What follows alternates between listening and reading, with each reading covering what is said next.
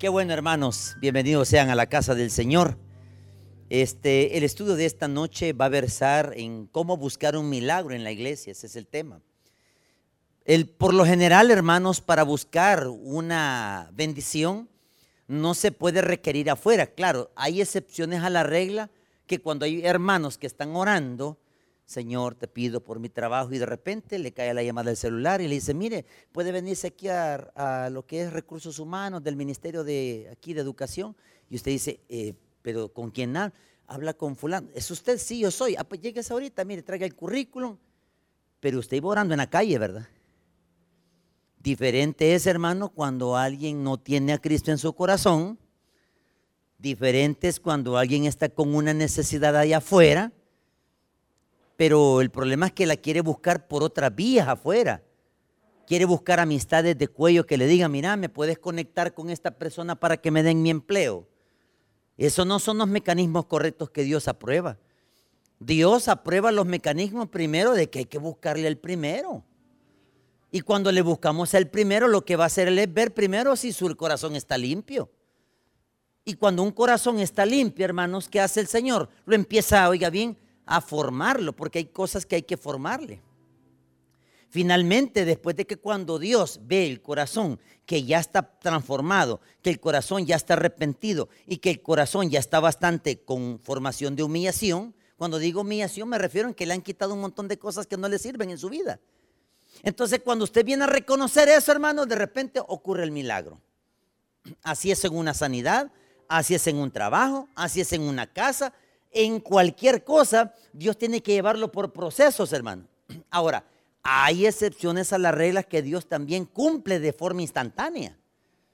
Yo he visto esos milagros, hermano. Mire, yo para poder ver una niña, así, yo no sé si estará viva, yo creo que se fue para Estados Unidos. Era una niña de 12 años, así ve. Y la niña pesaba quizás unos, pero es que era un esqueletito la niña. Y llevaba a la mamá unas radiografías. Ojo, y dícele que cuando la niña empezó, lo llevaron al Bloom, la niña empezó a decir, Señor, por mis pulmones nuevos. El problema es que en una radiografía solo tenía un pulmón. Y el milagro, ¿cómo ocurre? Que un mes después, hermanos, una intensidad de oración. La iglesia, la familia, la mamá, el papá, quizá la misma niña. Al mes, hermano, aparece la radiografía con los dos pulmones. O sea, los dos. Y entonces viene la pregunta, ¿y cómo es que Dios respondió? Espérese, no es porque la niña hizo la oración y los hermanos, es porque Dios empezó a hacer procesos, hermano.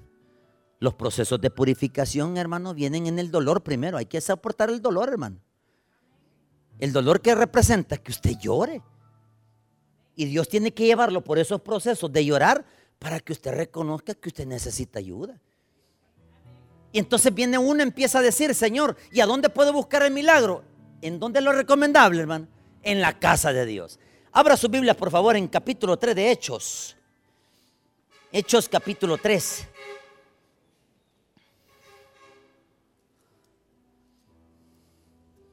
Hechos de los Apóstoles capítulo 3. Versículos del 1 al 6. Así sentaditos, vamos a leer la palabra del Señor y cuando terminemos de leerlo, Así sentaditos, vamos a leerlo primero, Hechos 3, del 1 al 6. Y cuando terminemos de leer, nos ponemos en pie para orar. Amén. Dice la palabra del Señor así, todos el 3.1. Pedro y Juan subían juntos al templo a la hora novena, la de la oración. Y era traído un hombre cojo de nacimiento, a quien ponían cada día la puerta del templo que se llama la hermosa, para que pidiese limosna y de los que entraban en el templo. En este, cuando vio a Pedro y a Juan, que iban a entrar en el templo, les rogaba que le diesen limosna. Pedro, con Juan fijando en él los ojos, le dijo, míranos. Entonces él les estuvo atento, esperando recibir, ¿qué dice? Mas Pedro dijo, no tengo plata ni oro, pero lo que tengo te doy. En el nombre de Jesús de Nazaret, levántate y anda. Nos ponemos en pie y vamos a orar. Gracias Señor por tu misericordia. Te damos gracias por la palabra que nos vas a instruir a continuación. Señor, queremos que limpies nuestros corazones, que limpies nuestra parte interna y nos ayudes, Señor, a que este proceso termine con un milagro. Regálanos esa petición que te estamos pidiendo. No sé cuál es la petición que usted está pidiendo, pero deje que Dios lleve sus procesos para que Él pueda culminarlo con una bendición denominada milagro. En el nombre de Jesús, amén y amén. Pueden tomar asiento, por favor. Vamos a hablar del contexto bíblico, hermanos. Número uno, el contexto bíblico habla de que el capítulo 1, atención, del capítulo 1 al capítulo 12 de Hechos de los Apóstoles, habla del ministerio Pedrino y Juanino. ¿Por qué habla de estos dos personajes bíblicos, Pedrino y Juanino? Porque el capítulo 1 habla de Juan y Pedro cuando se reúnen en el capítulo 1 en ascensión con Jesús. En el capítulo 2, hermanos, es donde en una fiesta judía, es donde Pedro, oiga bien, habla y manifiesta su primer sermón, donde se convierte en cuántas personas? Tres mil personas aproximadamente en una fiesta judía de Pentecostés. Además, hermanos, siempre en el capítulo 3 estamos hablando que el protagonista de este versículo o de este capítulo es Pedro y Juan también. Por eso es ministerio Pedrín y Juanino. Porque estos dos hermanos iban juntos a la oración. Entonces, ¿quiénes participaron? Y, mejor dicho, ¿quiénes fueron los testigos oculares que vieron el milagro? Pedro y Juan. Entonces fue el ministerio de ellos dos. Número 3, el capítulo 3 y 4 habla del segundo sermón. Estamos hablando de Hechos de los Apóstoles. El capítulo 3 con el capítulo 4 habla también de una enseñanza que Pedro estaba haciendo en el templo, en el templo de Herodes el Grande. ¿Y cuál fue el producto de ese sermón? Que cinco mil personas se añadieron a la iglesia, se convirtieron al evangelio. Eso bajo el ministerio de quién? De Pedro y de Juan. Pero más que todo, Pedro es el que portaba la palabra. ¿Cuántas almas llevamos ahí? ¿Tres mil más cinco mil? Ese es un producto de una persona, oiga bien, hermanos, que está rindiendo frutos. La pregunta es, ¿cuál era la promesa del Espíritu Santo, hermanos, que no se movieran de Jerusalén, verdad, hermano? ¿Va que así lo dice la Escritura? vamos por parte. Jesús, antes de subir al monte de al cielo, le dice, no se muevan de dónde. La orden era quedarse en Jerusalén porque no dentro de muchos días, en una fiesta judía, iba a descender quién? El Espíritu Santo. Amén. En una fiesta judía. Cuando desciende, hermanos, ¿Cuál era la misión del Espíritu Santo, hermano? Entrar en cada persona así como ha estado en nosotros siempre, hermano. Entonces usted tiene que estar sentado escuchando culto siempre, hermano. No, tiene que ir a dar lo que Dios le ha dado en el corazón para ir a hablarles a otros de Cristo. Porque la gran comisión que decía, mire, si nos vamos un poquito más atrás, vámonos por favor a Mateo 28, 19. Ya regresamos a Hechos. La gran comisión llevaba dos objetivos, hermano. Mire que dice 28, 19, Mateo. El problema, ¿sabe cuál era, hermanos? Que en Mateo capítulo 28, versículo 19, la orden imperativa, ¿qué significa? Que eso era un mandamiento con obediencia, por eso que nadie va ganado a obligar a ganar almas, hermano. Nadie va obligado. Es un mandamiento que tiene que usted ser reconocer como responsable en decir, bueno, ya tengo el Espíritu Santo, ya lo tengo adentro. ¿Qué tengo que hacer? Hablarle de Cristo a otras personas. Ese es un mandamiento imperativo, no obligado, sino que es una responsabilidad que usted tiene que hacer. Mire que dice 28, 19, todos. Por tanto, id y haced discípulos a todas las, hasta ahí. Quiere decir, hermano, que una vez que usted tiene el Espíritu Santo, ¿qué tiene que hacer? Compartir la palabra de Dios con otra persona. ¿Estamos claros en eso? Ahora, vea el segundo propósito. Vámonos, por favor, a Hechos 1.8. Retrocedamos más atrás. Adelantemos. Hechos 1.8. Tanto Mateo 28, 19. Una vez tiene el Espíritu Santo, vamos a predicarles a otros. No, no tiene que quedarse usted con el regalo. Tiene que partir el regalo y darle a otros que no conocen al Señor. Ya le voy a explicar cuál es el propósito. Mire que dice Hechos 1.8, ¿lo tenemos? Todos. Pero recibiréis poder cuando haya venido sobre vosotros quién. ¿Qué significa recibiréis poder? Atención, no es que ustedes tienen el poder para hacer milagros, aclaremos. La Biblia no está diciendo que usted tiene el poder.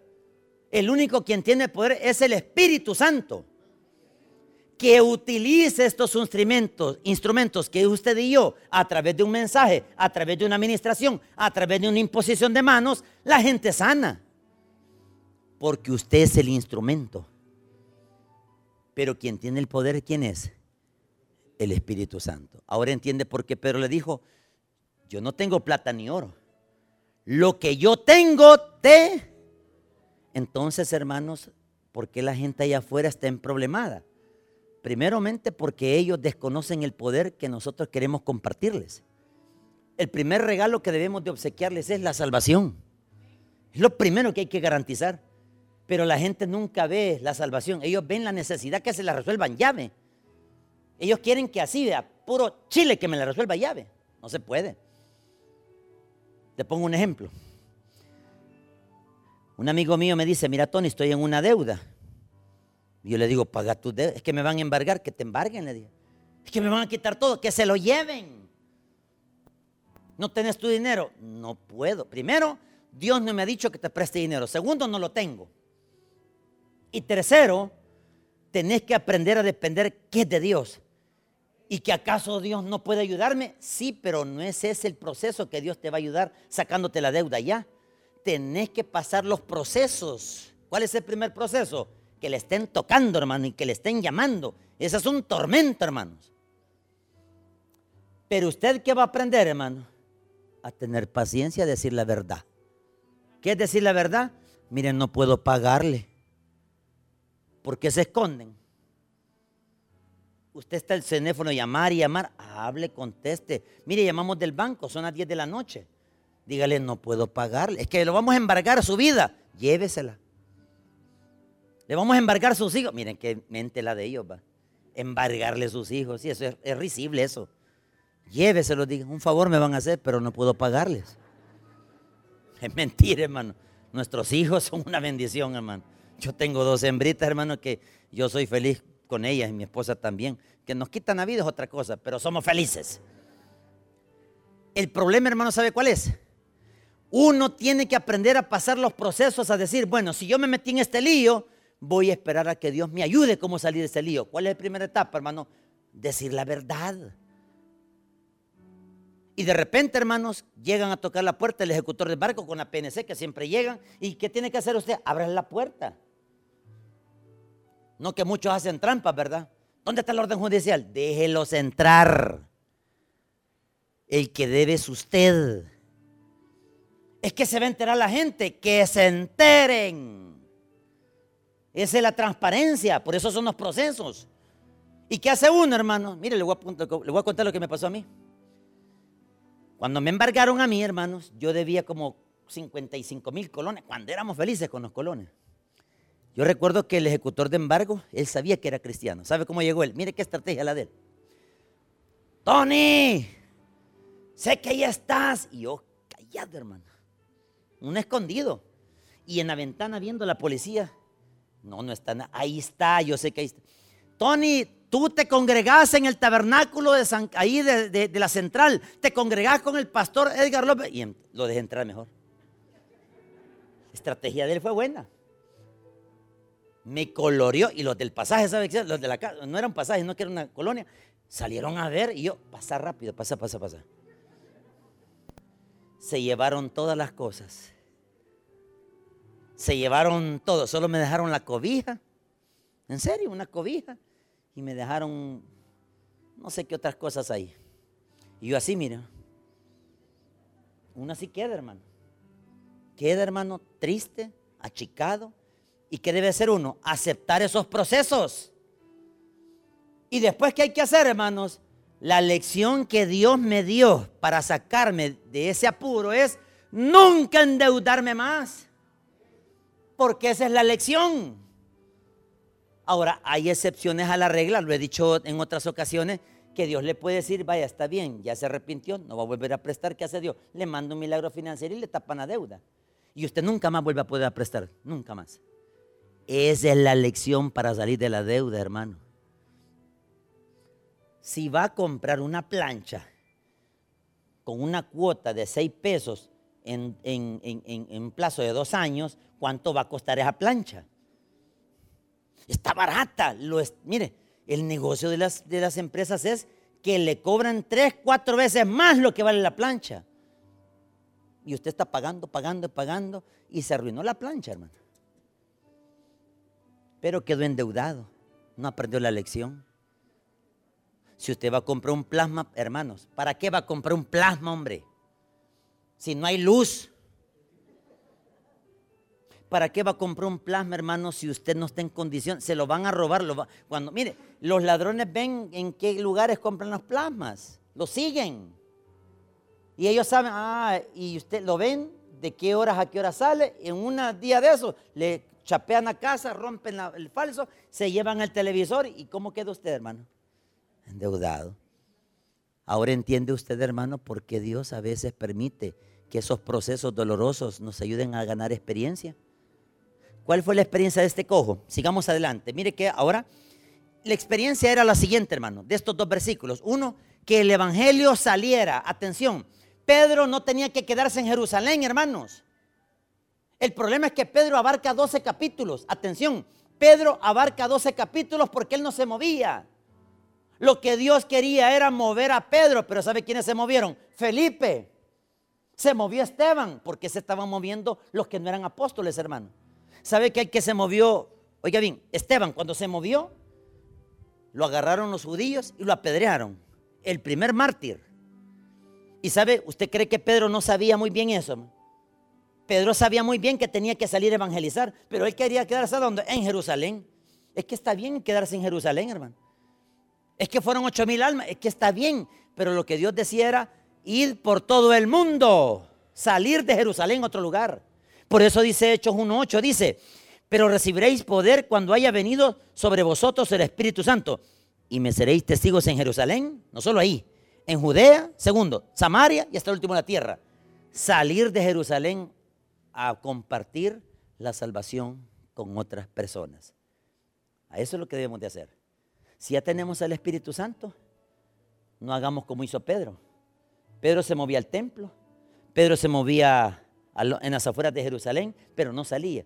¿Y sabe lo que hizo Dios, hermanos, para provocar esa salida? La salida fue las martirizaciones de los cristianos. Aparece Saulo de Tarso, ¿verdad, hermano? ¿Y qué hacía Saulo de Tarso, hermano? Los mataba a todos y los arrestaba. O sea que los capturaba, los ponía en juicio, y si eran amenazas, ¿qué hacía, hermano? Lo apedreaban, porque él llevaba cartas ese fue el motivo por la cual la mayoría de los apóstoles salieron afuera a predicar. Ahora entiende por qué el Evangelio tenía que extenderse. Porque no tenía que quedarse en Jerusalén. Tenía que expandirse el Evangelio. ¿A dónde, hermano? Afuera de Jerusalén. ¿Y Pedro qué estaba haciendo, hermano? Quedándose en Jerusalén, ¿verdad? Quedándose en iglesia, hermanos. Yo estoy de acuerdo que usted se quede en iglesia. Yo estoy de acuerdo que usted venga a sus estudios bíblicos. Pero la pregunta es, ¿Cuántas veces usted le ha hablado de Dios a alguien que necesita hablarle del Señor? Usted no sabe si esa persona está pasando por un problema de necesidad. Háblele del Señor y dígale, hermano, ¿qué le pasa? Que fíjese que me van a quitar el empleo y quién dice que se lo van a quitar. Y háblele, explique la escritura. Si, si algo ha aprendido, no solamente los estudios bíblicos, sino que de los días viernes, los días domingos, los días lunes, de algo usted va a enseñarle a otro a compartir la palabra. ¿Qué tal si ese mensaje lo comparte con alguien y un día esa persona se siente en este lugar. Uno nunca sabe, hermano. Le hago una pregunta. ¿Cuántos de ustedes, hermanos, de los que lo ganaron a Cristo, siguen todavía con nosotros? Los que lo ganaron. Unos no están ya. ¿Sabe que el que me ganó a Cristo? A mi hermano, allá en Estados Unidos, y se hizo impío. Yo, yo así, pero vos me ganaste a Cristo, vos me llevaste al tabernáculo. Sí, Tony, yo te, yo te decía, mira el tabernáculo. Y al final tanto fue, hermano, que terminé yendo al tabernáculo. Me dice, pastor, y le digo yo a él, ¿y te estás congregando? No, me, yo soy ateo, me dijo. Y entonces, pues, o sea, ¿cómo que Dios utilizó un impío, pues? Ahora la pregunta es, ¿y si lo utilizara Dios a usted? ¿Cuántos milagros operaría el Espíritu Santo bajo la administración suya? ¿Qué tal si esa persona que usted va a orar diga, mira, no se preocupe, vamos a orar por el niño? Y usted solo dice, vamos a orar por el niño. Y el niño tal vez a punto de morir. Y usted que ora por ese niño y el niño sana. No es por el poder que usted tiene, es por el poder del Espíritu de Dios, pero como instrumento lo utilizan a ustedes. Así es la cosa. Así es la cosa. Usted dice, chica, tengo poder. Entonces usted se está atribuyendo los poderes y no es usted, lo pueden eliminar del juego, hermano. Si no, pregúntele a Moisés cuando dijo, os hemos salir agua de esta roca. Ustedes, pueblo, es que mandaron a no regañar a la gente, mandaron a enseñarle a la gente. ¿Y sabe qué hizo Moisés? Miren lo que vamos a hacer. Le pega la roca dos veces, hermano. Y en Corintios dice que la roca era Cristo. Y le dice todavía el Señor, Vamos Moisés allá a Canaán, lo lleva a Canaán, al monte de Pisga, a las cumbres más arriba y dice, mira todo lo que le voy a entregar a tus hijos, mira, a Israel. ¿Cuándo vamos a entrar? ¿Cómo que cuándo, men? Esto no es fiesta, men. Pero Señor, yo saqué al pueblo de Israel de ahí de Egipto. Vos fuiste instrumento para sacarlo. Pero Señor, yo hice que el mar rojo se dividiera con tu poder. Yo fui el que hice el milagro, no fuiste vos. Señor, me utilizaste a mí cuando hicimos las plagas. Yo las hice, no las hiciste vos. ¿Y sabe qué dijo Moisés? Y entonces, ¿y por qué no voy a pasar? Porque le pegaste a la roca. Por eso no vas a pasar. Ahora imagínese, ¿cómo se puede haber pensado? Uno dice, así, Señor, ¿y yo para qué estoy? Pues usted está con un propósito, hermanos, para enseñar. Amén. No para regañar porque usted tiene que tener la mente de Cristo en decir, es que Él no conoce. Si tiene un vecino que es tormentoso, se lo he explicado muchas veces, si tiene usted un vecino, un amigo que le está haciendo, mire, ore por él, pero no lo mate, ore para que se convierta. Y Dios los quiebra. Señor, te pido por mi vecino, Señor, siempre que yo barro me tira la basura, Señor. Señor, bendecirlo a él. Y le tira el gran poco de basura. Señor, te pido por los vecinos porque cada vez que yo paso, Señor, el chucho lo sacan a propósito y casi me muerde las patas, Señor. Te pido que sanes a esta persona, Señor. Sana su corazón. Y le avienta el chucho y usted viendo, y usted socando porque tiene que correr al bus, hermano. ¿Y sabe qué va a hacer Dios? Este no me está pidiendo para que este lo, lo mate porque yo no tengo pensamientos de muerte, dice Dios. Yo tengo pensamientos de vida eterna, dice Dios. Entonces, como este está pidiendo para que este llegue a los pies de Cristo, lo voy a enfermar, va, lo enfermo. Y cuando le enferme, usted va a decir, bueno, ya no sale el chucho, ya no me tiran basura. Y usted siempre va a escuchar el chambre, es que está enfermo. Ahí es la oportunidad, mire. Llegue con un cake. Cumpleaños feliz. Con una velita, dejas de, dejas de muerto. hermano, ¿cómo cree que va a llevar una vela de esas? Toca la puerta, está el vecino, no se puede parar. Es que vengo a orar por él. Pase, le van a decir. Y lo va a encontrar hecho pedazos, men. ¿Qué tiene que hacer usted? Vaya, agarrar. No puede decir eso. Vaya, va, dale pues. No, como macho pues. No. Mire, amigo, vecino, ¿Sabe por qué lo están pasando estas cosas? Porque Dios quiere entrar en su vida. ¿Quiere usted recibir a Cristo? ¿Qué tal si dice? Sí. Y cuando usted está haciendo la oración de fe y la profesión de fe, la lágrima le empieza a salir. Está tocado, ¿ve? ¿Y qué tal si el poder de Dios, de Dios, repito, poder de Dios, no de usted, ese hombre se levanta, empieza a comer, y de repente, hermano, le dice, hermano, ¿y dónde se congrega usted? Aquí en Cojute. Me lleva, tráigalo. Después de que él fue su enemigo, usted lo ganó con amor. Ese es el proceso que Dios quiere llevar a todos los enemigos de Cristo. Los cristianos no tenemos enemigos, hermanos. Ellos son los enemigos de la cruz de Cristo, hermano. Nosotros debemos de actuar con amor y con sabiduría. ¿Cómo, hermano? Paciencia, hombre. Mire, ¿cuántos años le tuvo Dios de paciencia a usted para venir a los pies de Cristo? ¿Cuántos años?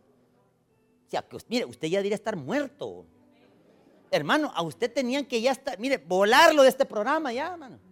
Pero no lo voló porque alguien oró por misericordia por usted. Por eso usted está aquí vivo.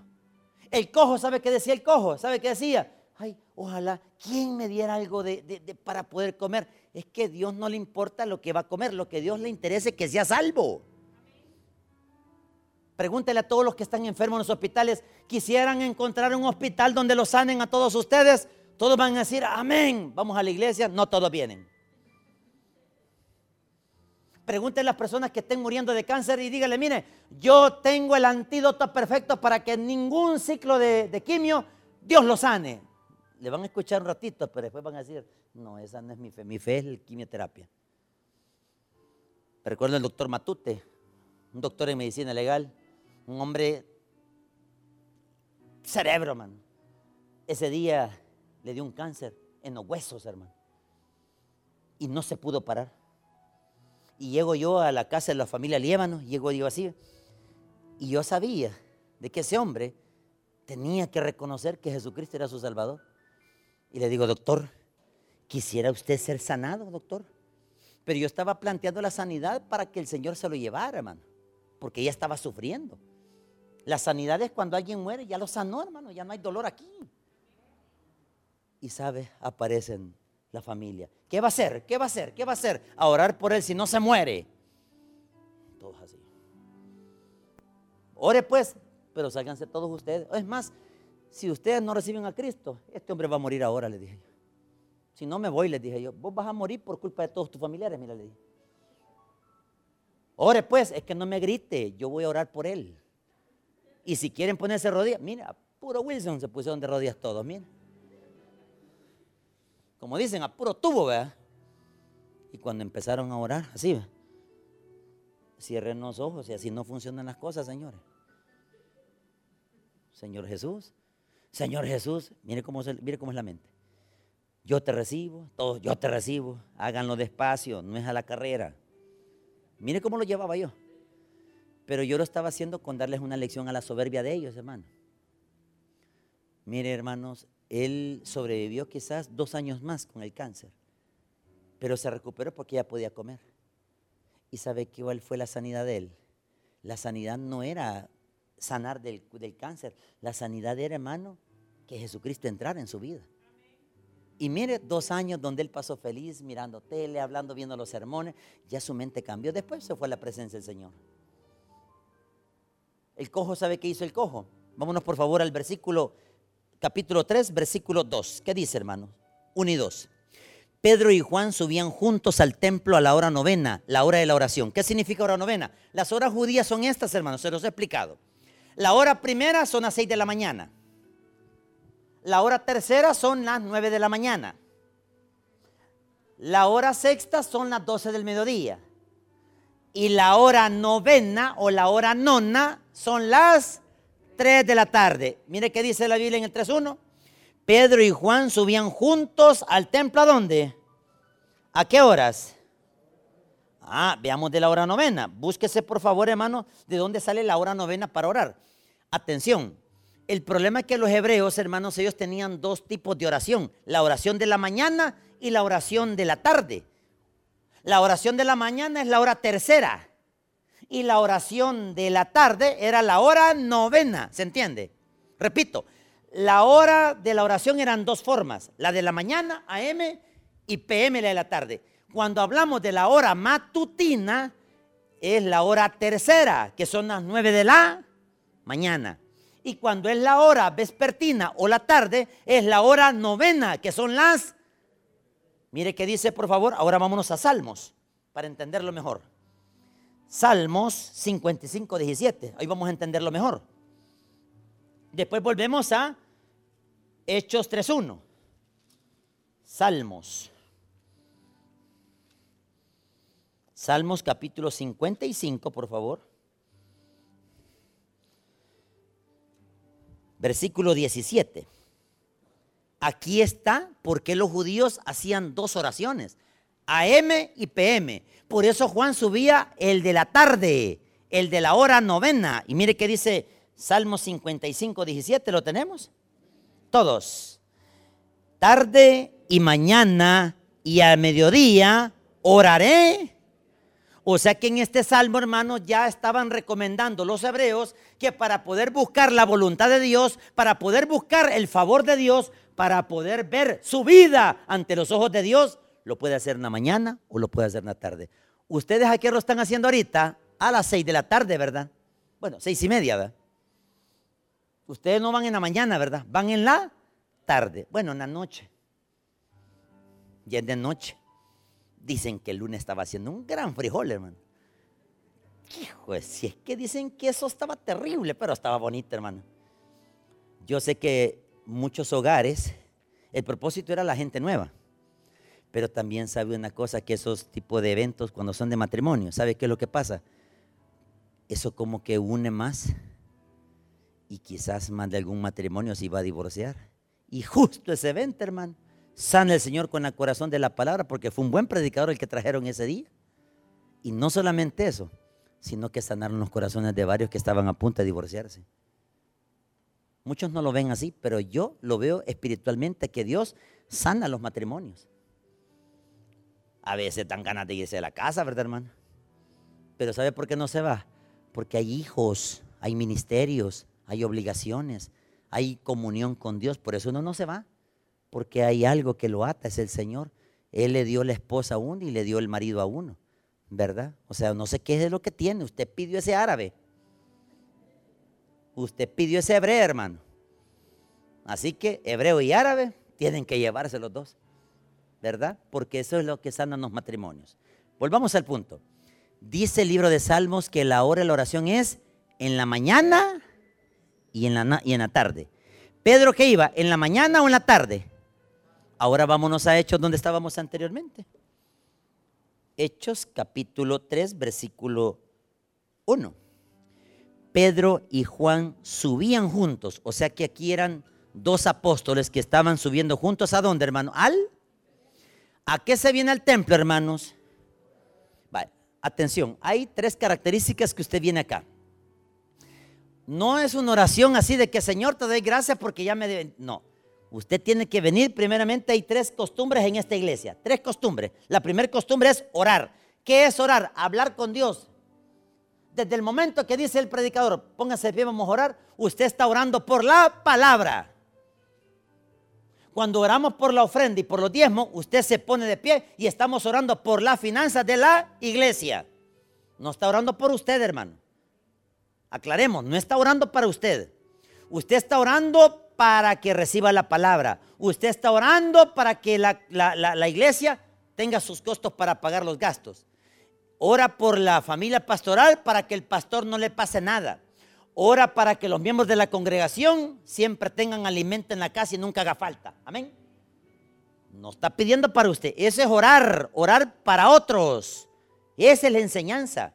Pedro subía a orar para otros. Señor, te pido por la congregación que estos hermanos tú los sanes, tú les ayudes, déles un trabajo, déles una sanidad. Señor, arregle este matrimonio. Ese hijo torcido, Señor, enderece ese mono. Ya abrace, enderecelo, va agárrelo a patadas, Señor, pero no me lo mate. Eso es orar. La palabra orar es hablar. Atención, la palabra orar es hablar. Señor, si tú me hiciste con este defecto que tengo, mire, mire cómo es hablar con usted con Dios. Este ya es la, comunión interna. Yo tengo un defecto, Señor. El defecto es, Señor, que yo como demasiado. Entonces, ¿para qué pones la comida? Pues. ¿Ve que está hablando con Dios? Pongamos el efecto, el hombre que tiene vicio con las mujeres. Yo eso lo escuchaba siempre a mi fundador, al pastor fundador. Señor, si yo tengo este problema por esto, porque hiciste a la mujer, vaya, tiene lógica, va. ¿Y sabe qué decir? ¿Por qué no me pone freno? Señor, si yo tengo esta compulsión de estar comprando y comprando y comprando y me endeudo, Señor, que me despidan, que ande acabado para no endeudarme. Vea que tiene lógica. Póngale un poco de queso a esto, hermano. Si usted es una persona que le gusta endeudarse, endeudarse, hable con Dios, Señor, poneme un freno. Si usted es una persona, hermano, oiga bien, que, que tiene otros defectos, dígale que le ponga freno. No lo va a decir, fíjese, porque tiene miedo. Por eso, ¿y sabe qué, qué significa Dios? Si decís que querés que te ayude, hablemos, dice Dios. Decime tus defectos, dice Dios. Él ya los conoce, pero confiéseselos. Señor, le pongo el ejemplo de él.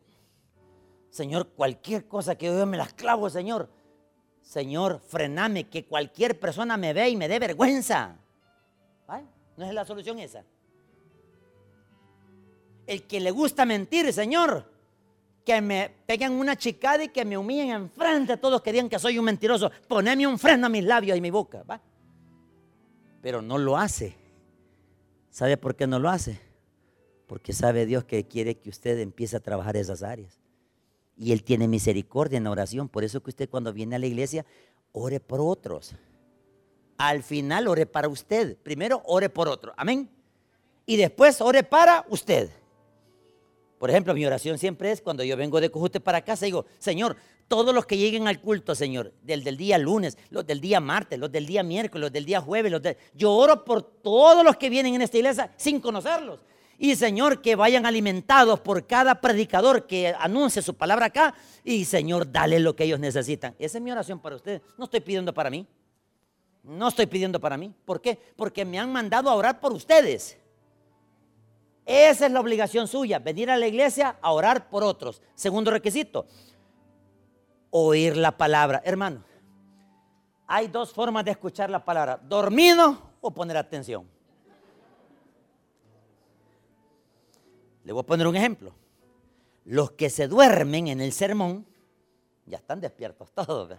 Ah, pues que está, abierto. Mi mamá, le voy a poner un ejemplo. Mi mamá, cada vez que predico, se echa el sermón dormida. Los 45 minutos. Y digo yo,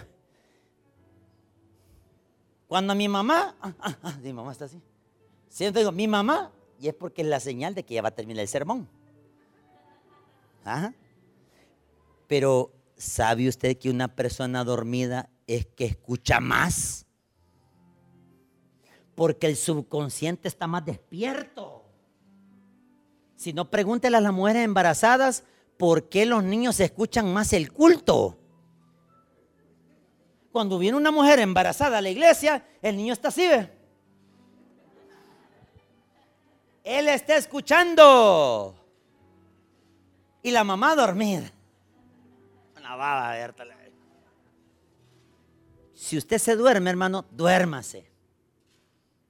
No ahorita. Pero el día que usted venga cargado, cansado, échese el sueñito, hombre. La señal va a ser cuando ella diga, vamos a orar y todo. Esa es una forma como usted puede escuchar el culto, dormido, fíjese. La otra forma es que usted venga con un corazón dispuesto. ¿Qué es corazón dispuesto? Mire, a veces usted le pone, le dice al Señor, Señor, lo que el predicador diga, Señor, que sean tus palabras. Señor, porque usted va dispuesto. Y usted sabe que hay personas que están así, mire. ¿No es cierto? Dos, otros están así, comiéndose las uñas. Otros están, hermanos, viendo si vino la persona o si no vino. Hay que le gusta. No sé por qué. Es un decir, hermano, no es de Dios esto. ya lo quemé todo trabajo. La otra forma es que usted esté así. Y usted diga, eso es lo que yo quería escuchar. Porque su corazón estaba. Pero la pregunta es, cuando usted viene con un corazón dispuesto, no venga a ver quién viene a predicar. ¿Y quién va a predicar? Fulano, ay, no se duerme. Entonces no viene con un corazón dispuesto. Y por eso Dios no le habla. ¿Y sabe por quién más le va a hablar Dios? Por el que más lo duerme. En serio, hermanos. Dios va a usar al que menos usted más le caiga mal el predicador. ¿Quién va a cantar? Aquel. Ese va a cantar. Pues ese es el que Dios le va a usar para que Dios mire un corazón dispuesto no tiene que tener críticas. ¿Quién va a predicar? Mira, de vos habló. No, yo no hablé de nadie. La palabra es la que habla. Usted tiene que ir con un corazón dispuesto. Si usted no viene con un corazón dispuesto, entonces usted viene prejuiciado. ¿Y qué es prejuiciado? Otra vez escuchar lo mismo. Eh, hermanos, uno tiene que saber en qué anda uno, pues. Si usted me pregunta en qué ando yo, mire, yo ando entre la línea, no panda, pero ando alineado, ando. Pero sé que el Señor sabe con dónde me va a agarrar. Y cuando Dios me toca la economía, esta es una forma que Dios me dice, así te quería agarrar. ¿va? Y por eso Dios dice, ahora entiendo por qué Dios me tiene así. ¿Por qué, hermanos? Porque la segunda costumbre es oír la palabra. La tercera es adorar. ¿Qué es adorar, hermanos? Adorar es esto, hermano. Cuando usted escucha una alabanza y usted está así, ve. Por ejemplo, hay alabanzas, hermanos, que cuando están tocando los hermanos, de los, que están en el instrumento, usted está así y levanta las manos, usted, y usted está cantando con el corazón, con el espíritu. Ese es adorar, porque no está pensando en usted, solo está cantando. Dígame que cuando usted escucha alabanzas, las alabanzas a veces las hacen llorar, hermano. ¿Vaya? Ese es adorar. Adorar no es que usted se hinque y esté haciendo, no. Esto se llama comunión. Adorar es que usted cuando pone la alabanza, la alabanza lo quebrante. ¿Sabe? Hay una alabanza que a mí esa me quebranta, esa sí me revienta. Y cuando la escucho, cuando vengo de Oriente, hermano, yo siempre pongo esto de los, hermanos aquellos, los, los, hermanos Chacón. A mí me gustan las, mira, a mí siempre me han gustado las alabanzas viejas. Los paladines, los hermanos Chacón. Cuando tocan eh, los voceros de Cristo, esa, los voceros de Cristo, cuando dice, oh alma mía, no hombre, esa me quiebra, pero me quiebra y, salgo y en el carro voy llorando. Y la gente en el bus y le digo, ¿y qué están viendo? Les digo yo. Y la gente me queda viendo así, la gente. Y yo llorando, hermano, pero llorando. Pero eso es adorar, ¿verdad, hermanos? Esa es comunión con Dios. Entonces la iglesia se viene a orar, a escuchar palabra y adorar. El cojo hizo esas tres el cojo hizo esas tres cosas, ninguna. ¿Sabe por qué no las hacía? Porque estaba acostumbrado a qué, hermano? a que me den, que me den, que me den. Esto no es de que le den, esto es de que usted entre a la palabra, escuche la palabra, reciba la palabra y si no tiene a Cristo en el corazón, gánenlo con la palabra. Una vez entre el Espíritu Santo, va a empezar el proceso él. ¿Cuál proceso? Dios lo va a pasar por un desierto o Dios le va a dar una bendición de un solo. A mí me dieron una bendición de un solo, mi sanidad. Cuando me dieron mi sanidad, hermanos, yo pasé un año en el desierto antes de mi sanidad, porque yo andaba buscando la cura. O yo, yo estaba buscando la cura, pero no había cura para esa enfermedad. Entonces, ¿qué hizo Dios? Llevarme por un desierto, un proceso. Y ese proceso que me ayudó, fe. Ese proceso que me ayudó, paciencia. Ese proceso que me ayudó, esperar.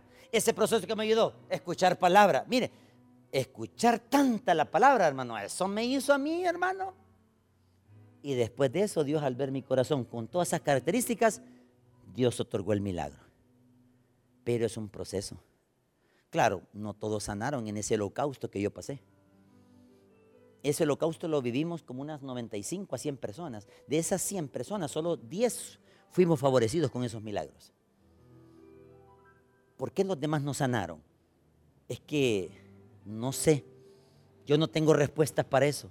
Lo que yo le puedo decir, hermano, es que si Dios nos dio la oportunidad de volver a vivir, es porque Él quería que diéramos fruto, ¿verdad? ¿Qué es fruto, hermano? Un palo, cuando le dice, voy a volar ese palo, mira, el siguiente mes ya está floreando, ¿verdad? ¿No han notado eso? En los palos, hermano. Mire, cuando usted tiene un palo de aguacate, dice, ay, no, ese palo, más que la raíz, le voy a volar. Mire, al siguiente mes ya están los primeros chirujitos de aguacatito ya. De repente un aguacates así, como con zapote. Y después usted dice, ah, pues no lo voy a volar. Y él sigue dando fruto. Lo mismo Dios espera de usted. Demos un fruto. Mire el versículo siguiente en Hechos 3, 2. Y era traído un hombre cojo de nacimiento, a quien ponían cada día la puerta del templo que se llama la hermosa. Voy a explicar esta parte. El templo se dividía en cinco partes. Atención.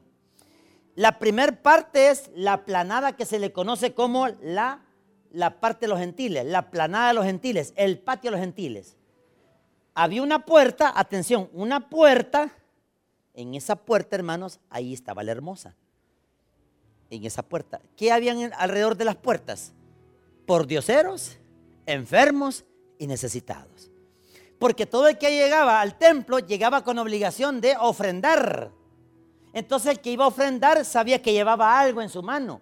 Y como él tenía un corazón por los pobres, siempre le daba algo al pobre. Por eso es que el pobre siempre lograba todo el día. Usted ya ha visto cómo viven los pobres, los que andan pidiendo los semáforos.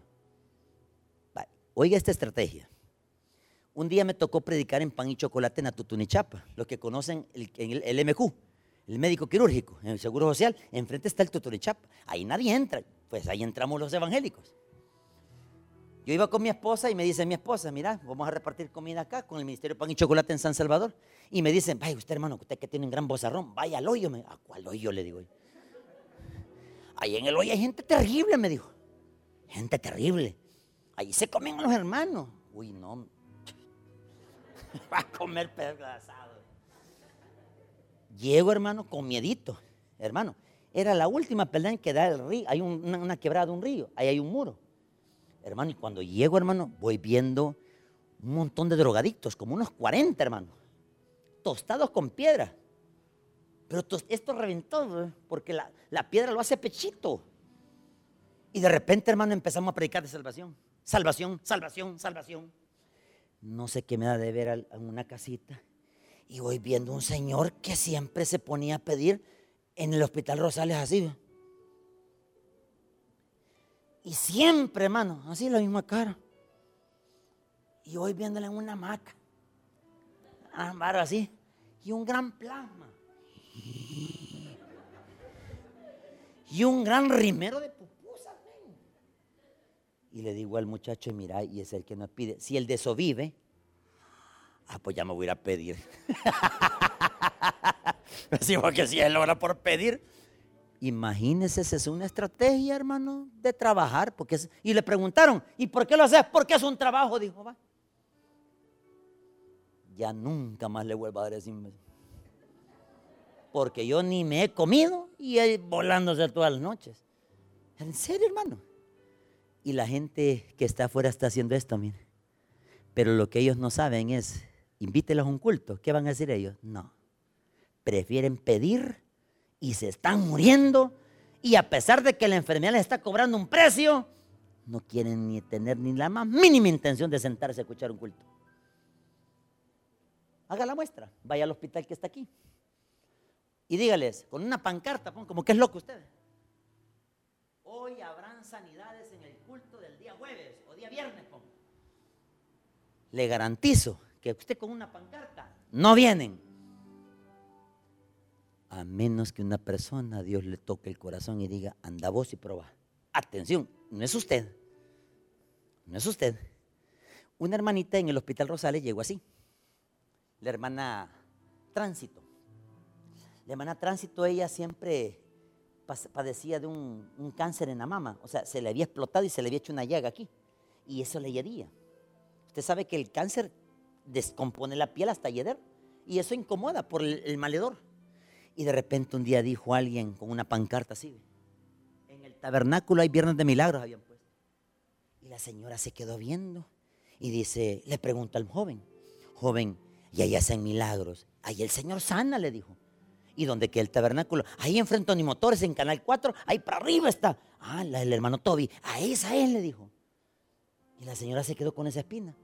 Y siempre ella que iba a pasar consulta, no la atendían porque el mal olor ya le descomponía el pecho.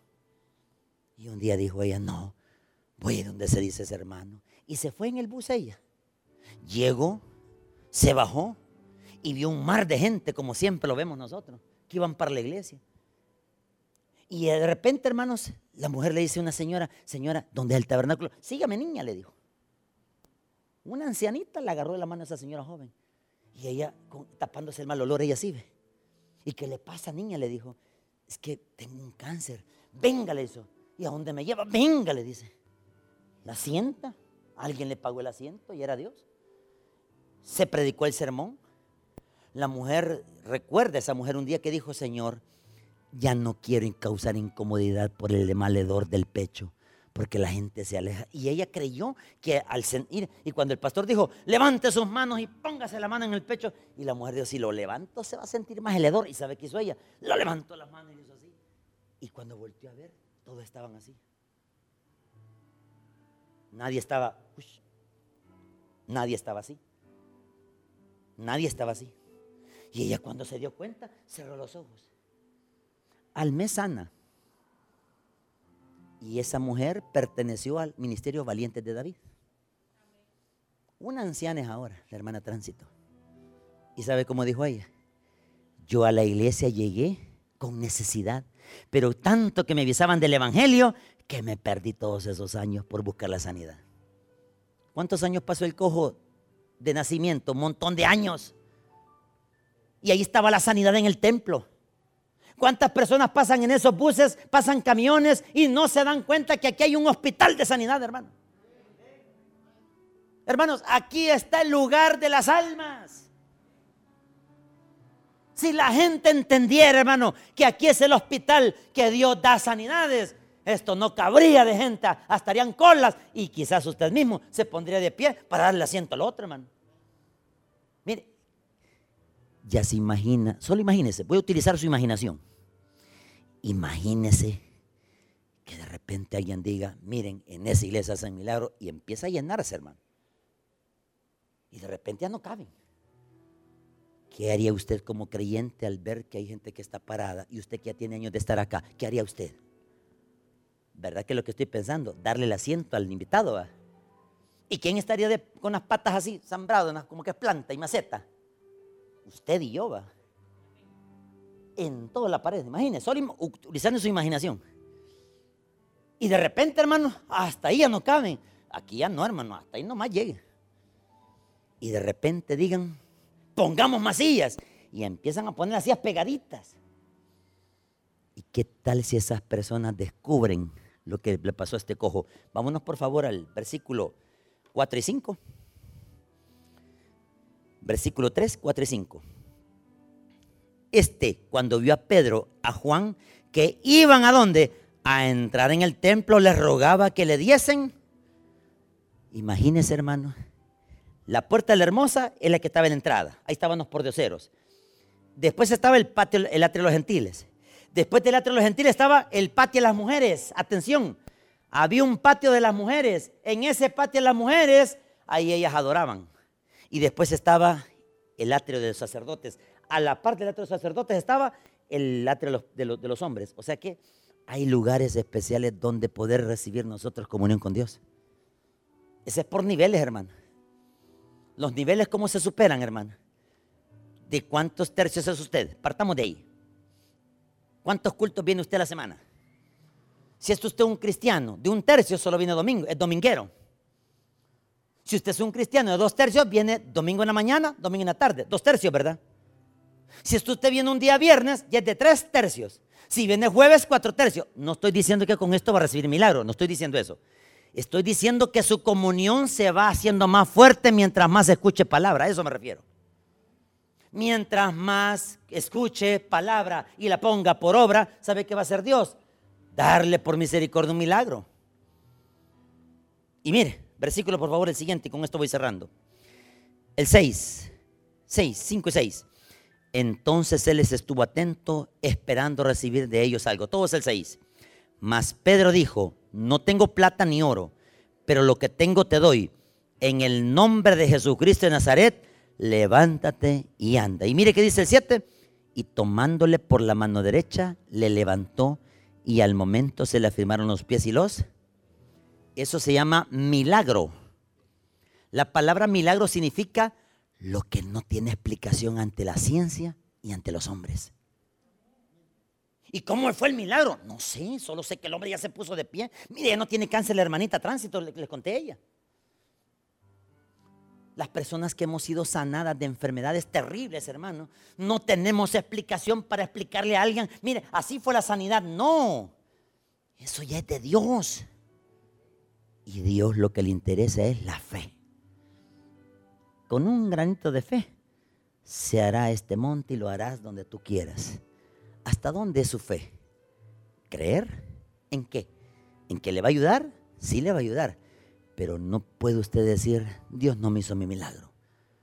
Dios siempre cumple. Dios siempre hace las cosas. Dios es siempre soberano de todas las cosas. Oremos al Señor, hermano.